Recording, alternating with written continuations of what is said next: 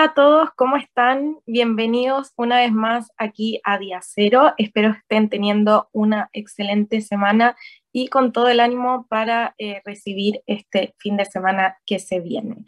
Los quiero dejar como siempre invitados a seguirnos en nuestras redes sociales. Nos pueden buscar como Ideo Digital en todas las plataformas para que se vayan enterando de nuestras novedades, nuestras capacitaciones y todo lo que estamos haciendo en Ideo Digital. Como ustedes saben, eh, los que son parte de la comunidad educativa, estos meses son muy importantes para las escuelas porque empiezan a eh, establecer sus planes de trabajo para el próximo año, lo que van a aprender los niños.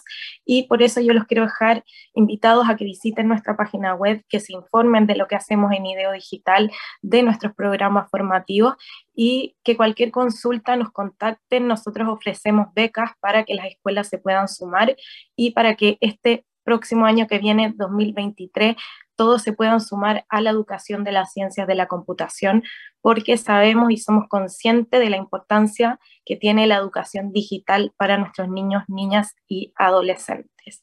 En el próximo, o sea, en el capítulo anterior estuvimos conversando con Ramón Rodríguez, gerente general de trabajando.com, y eh, logramos hacer con él una especie de radiografía de lo que está pasando con el mercado laboral y eh, quiero mencionar algunas cosas que él dijo que eh, creo que son muy importantes y que es necesario que eh, todos las sepamos.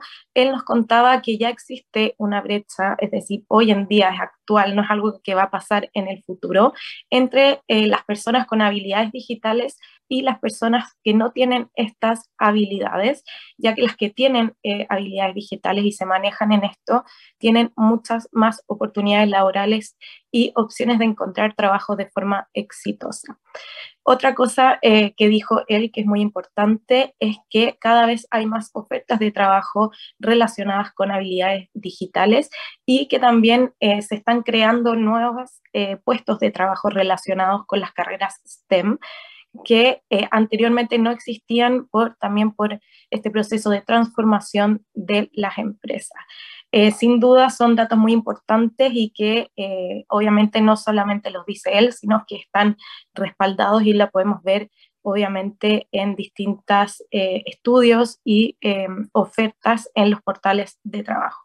Por eso yo quería mencionar esto para porque a pesar de que ya sabemos estos datos, muchos niños, niñas y jóvenes en nuestro país todavía no están recibiendo educación digital y nosotros creemos que se podrían estar eh, incrementando estas flechas de acceso a eh, oportunidades de trabajo mejores porque, eh, como sabemos, son bien remuneradas y las personas pueden, no solamente por un tema de trabajo, sino que porque puede fortalecer todas las áreas en las que nosotros nos desempeñamos, no necesariamente teniendo un trabajo relacionado con la tecnología. Así que, como dije al principio, atendamos a este problema. Eh, sabemos que hay muchos profesores que, eh, podríamos decir, se están quedando un poco atrás con lo que es la educación digital y por eso eh, nosotros creemos que una de las soluciones es, capacitar a estos profesores y que así podamos todos juntos aportar al desarrollo de nuestro país y también al desarrollo de nuestros niños, que obviamente es algo muy importante.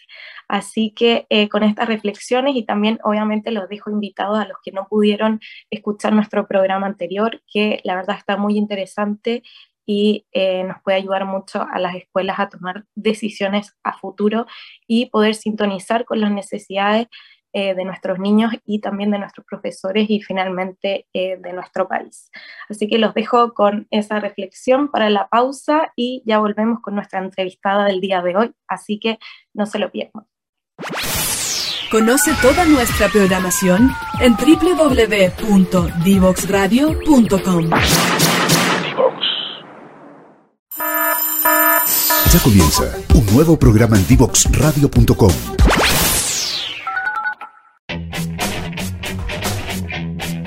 Divoxradio.com.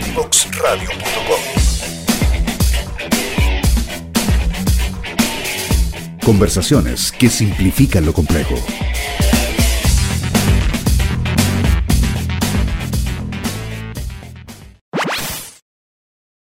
Estamos de vuelta en día cero y eh, darle la bienvenida a los que se están sumando y eh, quiero pasar hoy un poco a conectar eh, lo que hablábamos en la introducción con la entrevista de hoy, que se conecta mucho. Nuestra entrevistada del día de hoy es Daniela Sáez. Ella es ingeniera electrónica y líder femenina en STEM. Hola Daniela, ¿cómo estás? Hola Belén, súper bien. Muchas gracias por la invitación y ojalá que sea un programa súper provechoso en donde podamos hablar de temas muy interesantes. La verdad, a mí me encanta el tema del activismo, así que espero aportar a toda la gente que nos está viendo. Muchas gracias, Daniela, por estar acá y eh, ya lo, que lo mencionaste eh, y atendiendo un poco lo que ha sido tu carrera en tecnología, eh, ¿por, qué, ¿por, qué, diríamos que eres líder en STEM? ¿En qué consiste tu activismo? ¿Cómo, ¿Cómo llegaste a eso? Hoy, para comentar un poco de lo que es mi activismo, tendría que contar un poco también de mi historia de vida. Yo soy de una familia súper humilde. Mi papá eh, trabaja en la construcción, de hecho es analfabeto. Mi mamá fue asesora de hogar durante casi toda su vida. Y en este seno de esta familia súper humilde nací yo y mis padres desde muy pequeña me inculcaron que yo tenía que estudiar, que era como la herencia que me podían dejar. Entonces, a los 12 años me cambiaron de colegio a un colegio emblemático, y ahí en el 2008 en Chile no se hablaba absolutamente nada de robótica, o sea, un taller de robótica era algo totalmente extraño. Eh, pero justo en ese liceo, a una chica un poco más grande, sería primero medio, segundo medio, se le ocurrió hacer un taller de robótica autodidacta. ¿Y qué significaba esto? Que teníamos que aprender sin ningún profesor, sino que nosotras desde internet.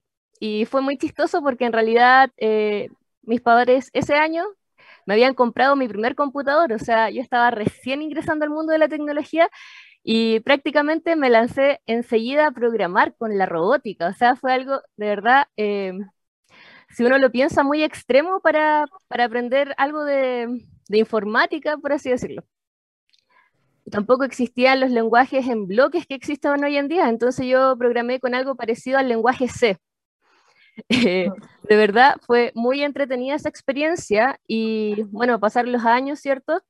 Y me fui dando cuenta, eh, haciendo proyectos, eh, yendo a ferias científicas, a competencias de robótica, que había cierto, cierta brecha con las mujeres en estas áreas y que además éramos súper poquitas. O sea, yo no me daba cuenta en el liceo porque era un liceo de niñas, pero ya salir como afuera éramos como el grupo de mujeres o las raras porque éramos, no sé, de 100 grupos, éramos de verdad las únicas mujeres a veces en, las competencias.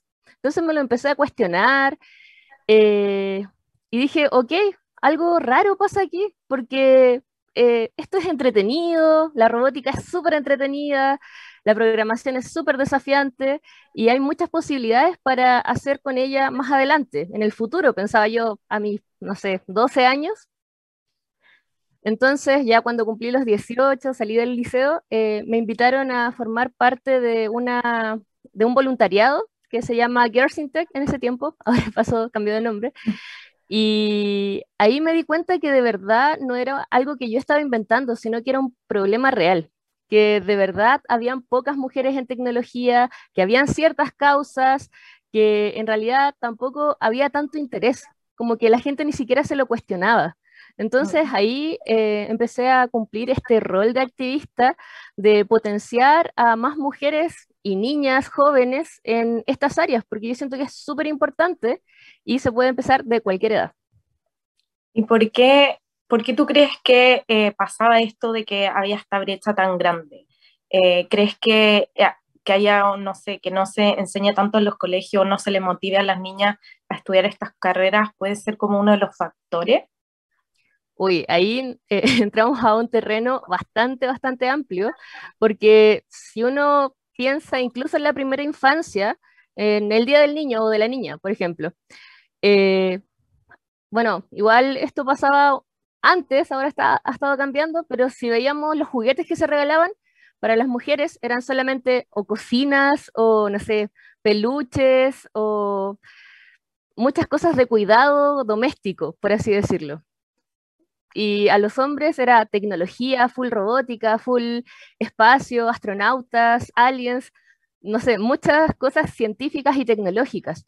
Entonces, sin darnos cuenta, yo creo que desde la primera infancia empezamos a hacer, eh, por así decirlo, una diferenciación entre hombres y mujeres. Y es lamentable porque en realidad si a las niñas también les regaláramos legos, les regaláramos, no sé, una nave espacial o cosas así, yo creo que tendrían muchas más posibilidades también de en un mañana pensar que eso también le corresponde a ellas, como que ellas también pueden hacer tecnología. También hay ciertos estudios, ¿cierto?, que dicen que eh, cuando las mujeres ven que no son tan buenas en matemática, por ejemplo, se desaniman totalmente a estudiar una carrera en estas áreas. Porque dicen, no, es que es muy difícil, es que yo no puedo. Y ahí vuelvo a mí un poquito. Eh, yo tengo que reconocer que en el colegio yo era súper mala en matemáticas, pero desde que estudié, o sea, entré a este taller de robótica, mi sueño fue ser ingeniera. Yo dije, tengo que ser ingeniera y eh, tengo que aportarle a la sociedad. Pero todos me decían, pero ¿cómo si eres mala en matemáticas? Y de verdad yo no me llevaba bien con las matemáticas, pero eh, la parte opuesta, me iba muy bien en física.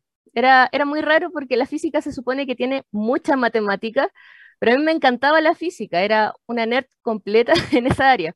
Entonces, también decirle, eh, no sé si hay una, una joven, ¿cierto?, que está en esta misma situación, que de verdad, si ustedes quieren estudiar una carrera en áreas STEAM, que es ciencia, tecnología, ingeniería, artes y matemáticas, por favor, háganlo, no tengan miedo. Si hay muchas cosas que pueden ir aprendiendo en el camino y que, no, que nadie les diga que son malas en esto o buenas en esto otro. O sea, ustedes pueden hacer grandes cosas y no es necesario ser un genio absoluto de las matemáticas para estudiar una ingeniería. Así que, de verdad, eh, ese es como también eh, un consejo. Ahí, agarrándome de, ese punto, em, creo que hay muchos estigmas como relacionados a, la tecnología, a esto em, de que uno tiene como que pegarle más a cierta área para poder estudiar.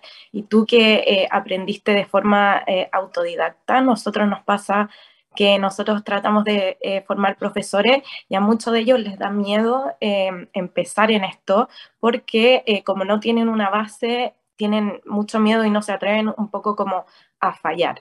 Eh, tú que estuviste en esa posición, eh, ¿qué podrías decir? ¿Son todas las personas capaces de aprender independiente de su nivel y de su edad? Yo creo firmemente que todas las personas son capaces de aprender. De hecho, yo eh, tengo que agradecer siempre mi formación a esta chica que inició el taller, ¿cierto? Que se llama Pamela. Y ella de verdad eh, nos impulsó así como a seguir nuestros sueños, pero siempre los talleres de colegio tienen que tener un profesor a cargo. En este caso teníamos a una profesora de física, que les juro que, y mi profe se ríe de esto, Lorena Lastra, eh, no sabía nada de física, o sea, de, perdón, de, de programación y de robótica menos. Entonces ella como que nos acompañaba, estaba en los talleres con nosotras, aprendía a la par con nosotras, porque ella quería saber más, pero no es que ella supiera de antes eh, robótica o programación, sino que tuvo que aprender por el interés que teníamos nosotras en hacer el taller. Y también destacar de esa profe que, no sé, nos ganamos una beca para ir a la eh, Universidad Federico Santa María en Valparaíso los sábados. Y ella, sin paga extra ni nada, se levantaba los sábados en la mañana, íbamos todo el día a aprender programación eh, en C, me acuerdo, y luego nos devolvíamos. O sea, de verdad, esa profe es admirable, toda la pasión que le puso. Y yo también hice más eh, como después de eso, como a mis 15 años, un proyecto que se llama iSense, con el cual representé a Chile en el extranjero, de hecho en Estados Unidos, Colombia, y en ese también eh, otra profe que se llama Roxana Nahuelcura, me, ayudó, o sea, fue como mi mentora en el sentido de que ella también, sin saber nada de programación y robótica, ella de biología, aportó eh, sus ideas al proyecto y también después de esta experiencia conmigo, ella se metió a cursos de programación porque dijo, no puedo quedarme corta cuando mis estudiantes me pregunten algo. Entonces, de verdad, la curiosidad que eh, los mismos estudiantes les pueden brindar a los profesores para que se sigan especializando es maravillosa. Y yo creo que ese es un círculo virtuoso que no se tiene que perder. O sea, yo sé que los profesores no tienen por qué saberlo todo, pero es muy hermoso cuando los profesores se comprometen con sus estudiantes y hacen cosas extra programáticas para ellos por, por gusto o por solamente el conocimiento y poder responder algunas preguntas más que ni siquiera son de su área. Claro. Ahí, como tú dices, eh, se puede generar una oportunidad en la sala de clases porque eh, ya dejamos de ver un poco este paradigma educacional de lo que los profesores tienen que saber todos y que van dictando una clase, sino que se hace un trabajo más colaborativo en donde eh, todos van aprendiendo. Y ahí, desde tu perspectiva, ¿qué tan importante es que se incluya la innovación, la ciencia, la tecnología a edad temprana en las escuelas? cómo esto puede cambiar un poco el, rumbo del, alumno en su desarrollo profesional.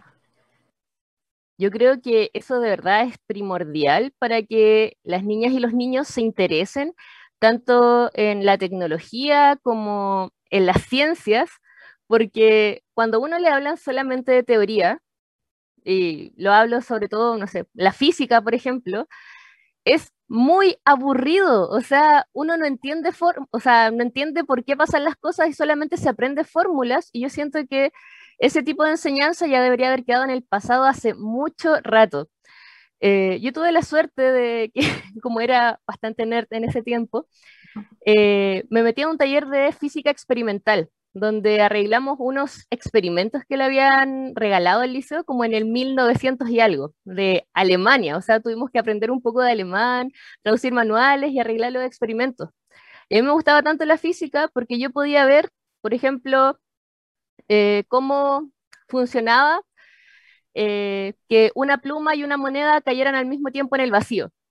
Y yo ya lo había visto, entonces después la fórmula para mí era mucho más fácil de asimilar o el tema de cómo se movía un motor, o por qué tal instrucción de la programación hacía tal cosa y tal movimiento. O sea, de verdad me abrió un mundo de posibilidades y yo siento que eh, tanto el pensamiento lógico que me dio la programación, eh, como la física, entender el mundo como un poco de otra manera, no, no solo fórmulas, siento que me hizo una persona también eh, bastante, aparte de autodidacta, como eh, con una visión más general del mundo, como que siento que me desarrolló en distintas áreas que me ayudaron también a desarrollarme después en la universidad como profesional y eh, aparte eh, desarrollar habilidades blandas que no se enseñan siempre en los colegios. Eso es súper importante, yo creo, cuando ya dejamos el pizarrón como se hacía antiguamente o la PPT que mucho se usó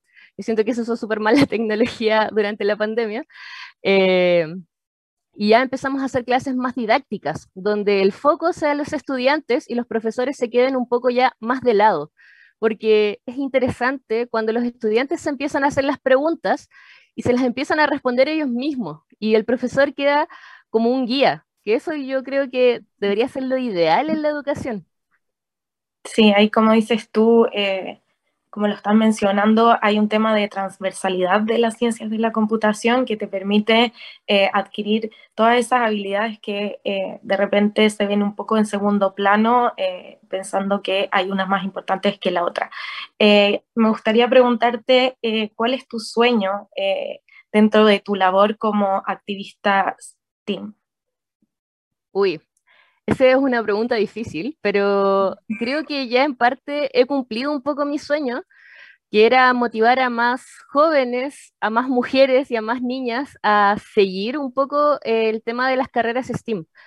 Eh, hace un año eh, todavía trabajaba en una ONG que se llama Innovación y ahí me tocó ser profe eh, en colegios igual vulnerables y enseñar claramente programación, Arduino, robótica y eran estudiantes de primero medio que nunca habían tenido la posibilidad de saber qué era la programación. O sea, fue súper difícil al inicio porque igual son eh, niños más grandes. Cuando yo creo que cuando uno empieza con niños de 5 años a explicarles qué es un código, qué es una variable, después su cerebro está tan fácil de moldear, por así decirlo, con la programación, que es muy fácil que sigan aprendiendo. Pero ya con eh, personas un poquito mayores, con niños sobre todo, a esa edad, es un poco difícil porque ellos tienen otros intereses, ¿ya? No, no es porque no puedan aprenderlo. entonces me costaba concentrarlos y era como justo en el tiempo después de que estaban todo el día en la casa y pasaron algunos días a ir presencial.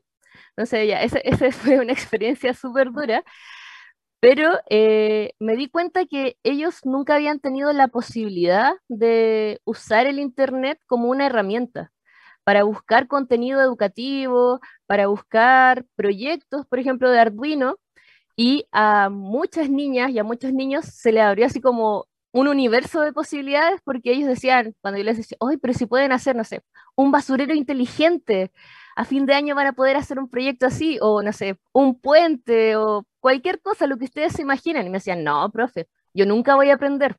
Y después lo veía a fin de año así como, profe, mira lo que hice, un basurero que uno se acerca la mano y se abre solo.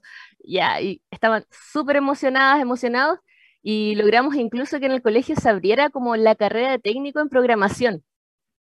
Y muchas niñas, de hecho, me decían, profe, es que yo quiero ser como usted, es que yo quiero estudiar programación, entonces que me llegaran ese tipo de mensajes, de verdad, era un orgullo tremendo para mí, o sea, ya estaba haciendo un pequeño cambio. Y también, bueno, otra experiencia más personal es que em, una chica a sus 12 eh, años me dijo, oye, yo quiero ser como tú, quiero viajar, quiero hacer cosas con robótica.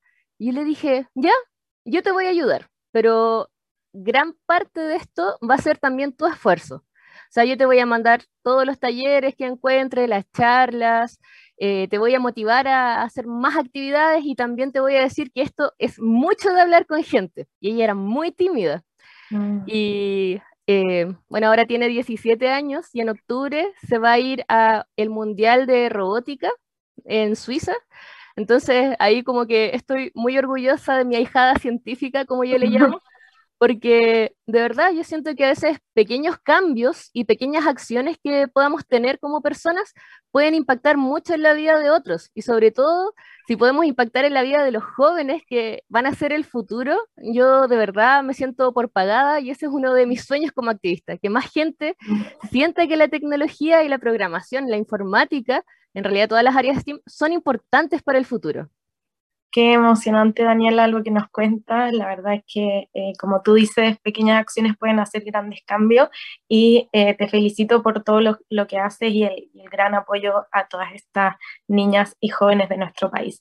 Eh, se me va acabando el tiempo y quiero pasar a nuestra sección Yo recomiendo para que nos dejes tu recomendación del día de hoy.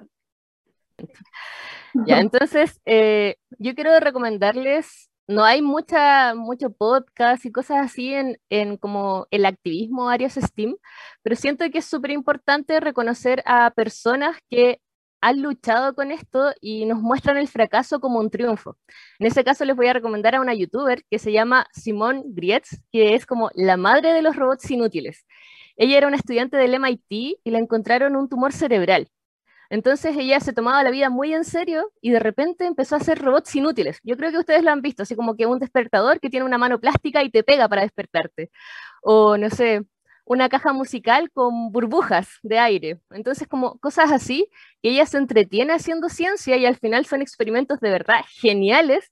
Así que por favor, si tienen tiempo, véanla, sus videos son súper entretenidos. También hay un juego que se llama Tres chicas in Tech, que eh, es de pixeles, de hecho está Ada Lovelace ahí eh, entre medio, y lo hizo una fundación, está en español, es súper entretenido y ese también lo recomiendo. Eh, mm. Y lo último que podría recomendar es una película que se llama 100 kilos de estrellas, que trata sobre una chica que quiere ser astronauta, pero siempre la juzgan un poco por su peso. Entonces ahí eh, va desarrollándose esta historia de una niña en realidad con su grupo de amigas que van a una feria científica y ella con su sueño de ser astronauta. De verdad es una película excelente. Ya. Y la última, perdón, es que me emociona en esta parte. Eh, igual 3M eh, está haciendo una campaña para visibilizar a las mujeres científicas de Latinoamérica y ya tiene dos versiones de 25 mujeres en ciencia. Estos son libros que pueden encontrar online.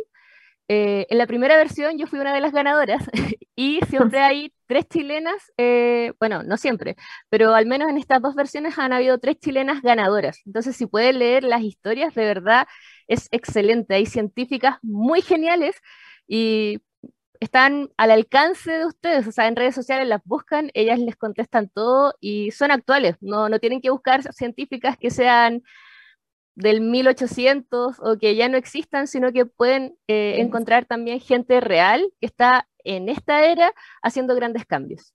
Así que eso. Buenísimo, ya tenemos eh, hartas opciones, así que eh, para que cuando tengan tiempo puedan ver y leer todo lo que les recomienda Daniela. Daniela, muchas gracias por estar hoy aquí con nosotros. Muchas gracias a ti, Belén, y a todo el equipo por la invitación. Y cualquier cosa me pueden buscar en mis redes sociales con mi nombre o eh, en Instagram, guion bajo, ingeniela. Muchas gracias. Y a todos ustedes, nuestro oyente, muchas gracias por estar aquí con nosotros en este nuevo capítulo y nos encontramos la próxima semana. Nos vemos.